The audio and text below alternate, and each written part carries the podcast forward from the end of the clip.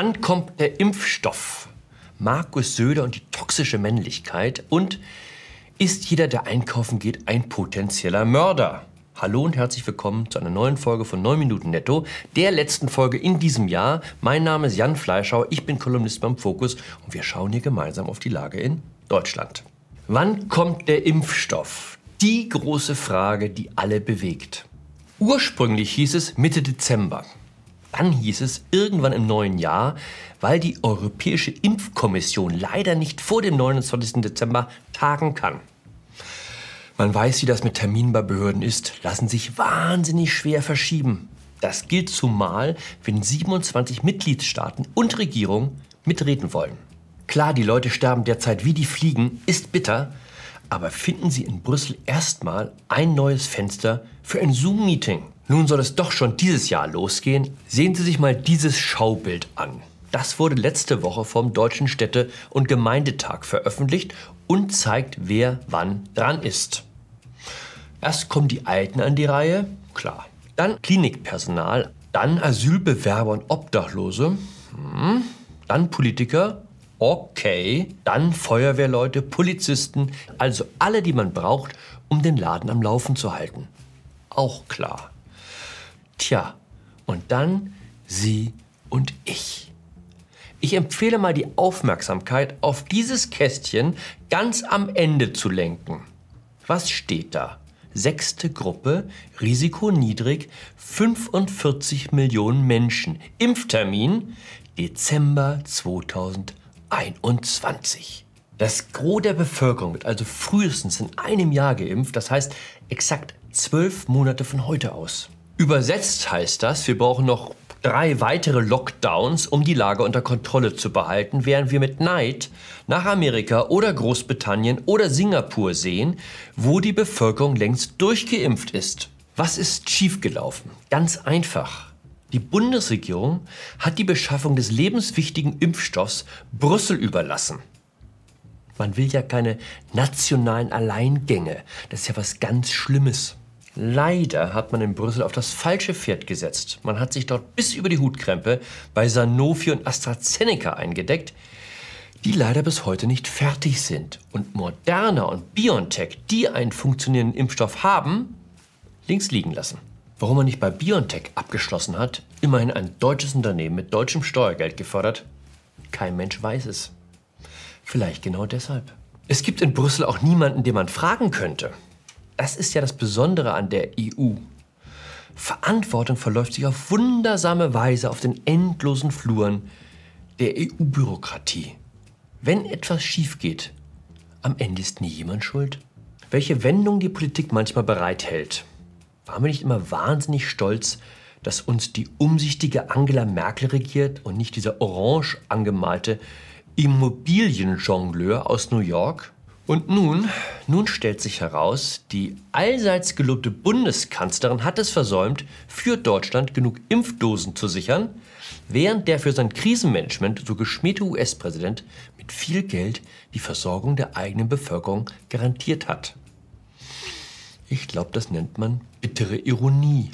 In Brüssel ist man selbstverständlich wie immer der Meinung, man habe die Dinge wunderbar im Griff. Wie schrieb vergangene Woche die Präsidentin der EU-Kommission Ursula von der Leyen, It's Europe's moment. We protect our citizens together. We are stronger together. Stronger together? Hm, wenn es schlecht läuft, wird es demnächst heißen Dying together. Brüssel tötet. Glück im Unglück. Mitglieder des EU-Parlaments und der Kommission fallen unter das kritische Schlüsselpersonal. Die müssen nicht bis Dezember warten. Das ist die gute Nachricht. Apropos Trump. Haben Sie diesen Clip schon gesehen? Hat sich rasend schnell im Netz verbreitet. The numbers are false. And look at what's happening in Georgia. A lot of things are being found in Georgia. Envelopes were thrown out. There's tremendous fraud here. If you look at, wait just one second, if you look at 10 o'clock. Das ist das Problem am Trump-Style. Wer immer den starken Mann markiert, dem verzeihen die Leute nicht so leicht, wenn er verliert. Angeblich will Trump 2024 wieder antreten. I'm not convinced, wie es so schön heißt. Seine Aura verdankt sich dem Nimbus der Unverwundbarkeit. Der Mann, der so schnell Covid besiegte wie noch nie ein menschliches Wesen zuvor. Jetzt ist er der alte, immer die gleichen traurigen Sätze vor sich hin tippende Rentner mit dem Handy, der gegen Sleepy Joe verloren hat. Ein Kandidat, der noch älter ist als er selbst und bei dem man immer Angst haben muss, dass er gleich umfällt. Ich weiß, das darf man nicht sagen, aber an wen erinnert mich das? Ein ganz, ganz, ganz kleines bisschen an Markus Söder. Auch Markus Söder muss immer allen beweisen, dass es niemanden gibt, der so großartig ist wie er. Ich glaube, vor der Pandemie nannte man das toxische Männlichkeit. Wenn Winfried Kretschmann einen Lockdown zum Mittwoch fordert, verlangt Markus Söder die Stilllegung Deutschlands noch vor Wochen Mitte. Er kann nicht anders. Er muss immer noch härter, noch entschiedener auftreten als die anderen. Pressekonferenz in Berlin zur Verkündung des Lockdowns Redezeit Angela Merkel 15 Minuten. Redezeit des Vorsitzenden des Bundesrates 15 Minuten. Redezeit des bayerischen Ministerpräsidenten 45 Minuten. Ich glaube, Söder würde sich in Havanna sehr wohl fühlen. Die sind da lange Reden gewohnt. Fidel Castro hat mal sieben Stunden und zehn Minuten am Stück geredet. Da ist noch Luft nach oben, wie es so schön heißt.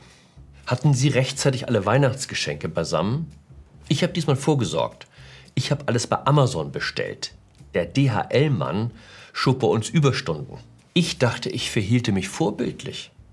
Distanzwahrendes Einkaufen. Mindestabstand 100 Kilometer zum nächsten Frachtzentrum. Lockdown-konform. Aber weit gefehlt. Nicht online bestellen, hat der nordrhein-westfälische Ministerpräsident Armin Laschet jetzt die Deutschen ermahnt. Das sei sozialschädlich. Die Lösung heißt nun Gutscheine schreiben, die man dann im Januar oder im Februar einlöst oder wann immer die Geschäfte wieder öffnen, wie Herr Laschet in bemerkenswerter Offenheit gesagt hat. Die Botschaften der Politik sind, was das Fest angeht, etwas unübersichtlich. Anfang des Monats galt der Weihnachtseinkauf noch als patriotische Tat. Dann war plötzlich jeder, der mit einer Einkaufstüte in der Hand erwischt wurde, ein potenzieller Mörder. Wie viele Tote sind uns denn jetzt ganz konkret ein Shoppingerlebnis wert? Wie viele Tote wollen wir denn in Kauf nehmen für einen schönen Restaurantbesuch? Gibt keinen Beleg, dass sich Menschen in nennenswerter Zahl beim Einkaufen anstecken. Man kann sagen, dass die Ansteckung im Verborgenen geschieht. Aber dass sogar die Gewerkschaften schweigen würden, wenn tausende Verkäufer und Verkäuferinnen an der Kasse verheizt werden, kann ich mir nicht recht vorstellen. Trotzdem, ein Geschenkpaket am falschen Ort besorgt, ein Glühwein unvorsichtigerweise draußen getrunken und schon gilt man als Volksschädling. In der Süddeutschen Zeitung las ich den Aufruf, den Lockdown als Gelegenheit zu sehen, endlich Abschied von toxischen Traditionen zu nehmen. Unter toxischen Gewohnheiten führte die Autorin den Weihnachtseinkauf auf. Eine toxische Tradition von mir ist die Morgenlektüre der Süddeutschen Zeitung sollte ich einstellen. Aber ich kenne mich, ich halte gute Vorsätze nur bedingt durch. Ich habe eigentlich nur eine Bitte zum Jahreswechsel. Dass die Leute, die jetzt den Lockdown feiern, nicht im kommenden Frühjahr die Ersten sind, die dann die Verödung der deutschen Innenstädte beklagen. Aber ich habe wenig Hoffnung, dass meine Bitte Gehör findet. Dazu kenne ich meine Branche zu gut. In dem Sinne, haben Sie ein besinnliches Weihnachtsfest, bleiben Sie zuversichtlich Bleiben Sie mir gewogen, Ihr Gern Fleischhauer.